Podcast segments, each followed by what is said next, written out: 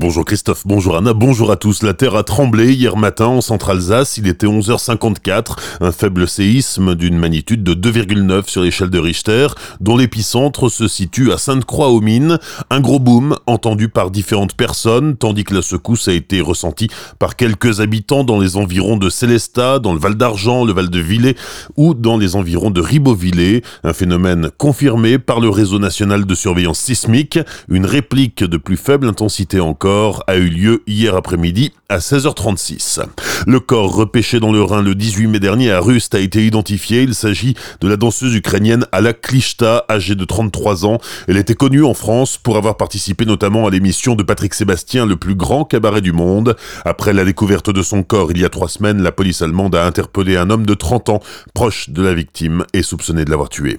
Rhys, tu es sous surveillance. Une inscription adressée au maire de Strasbourg est découverte hier matin sur un mur de la mairie de Saint-Martin dans la vallée de Villers.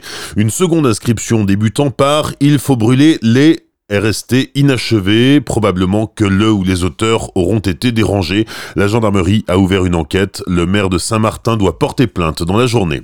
Les autorités lancent une campagne complémentaire d'information des habitants autour de la centrale de Fessenheim, une mesure prise suite à la décision du gouvernement d'étendre de 10 à 20 km le rayon du plan particulier d'intervention. L'objectif est d'organiser au mieux la réponse des pouvoirs publics, ainsi qu'à sensibiliser et préparer la population à réagir en cas nucléaire. Il y a une semaine, un courrier a été envoyé à 120 000 habitants de 39 communes autour de Fessenheim. Cela concerne aussi 1500 établissements recevant du public.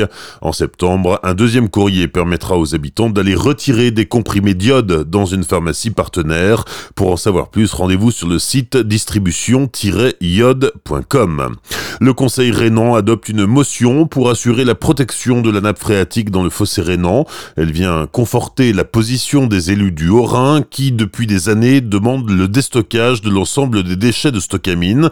Cette motion a été envoyée au ministre de la Transition écologique et solidaire, François de Rugy, mais aussi au ministère fédéral allemand de l'Environnement. Le Conseil rhénan rappelle une fois de plus le risque majeur de contamination de la nappe phréatique par ces déchets hautement toxiques en cas d'inondation du site.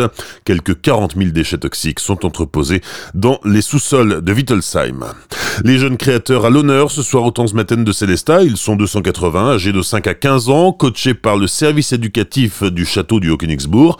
Ils ont mis au point différents projets originaux tout au long de l'année scolaire. Des projets inspirés de l'architecture et de l'histoire de la forteresse, livres de recettes, clips vidéo, spectacles de tournois, création plastique, exposition, ateliers participatifs. Ce soir, de 19h à 21h, ils présenteront leur création lors d'une soirée privée réservée à leurs proches, aux enseignants et aux partenaires.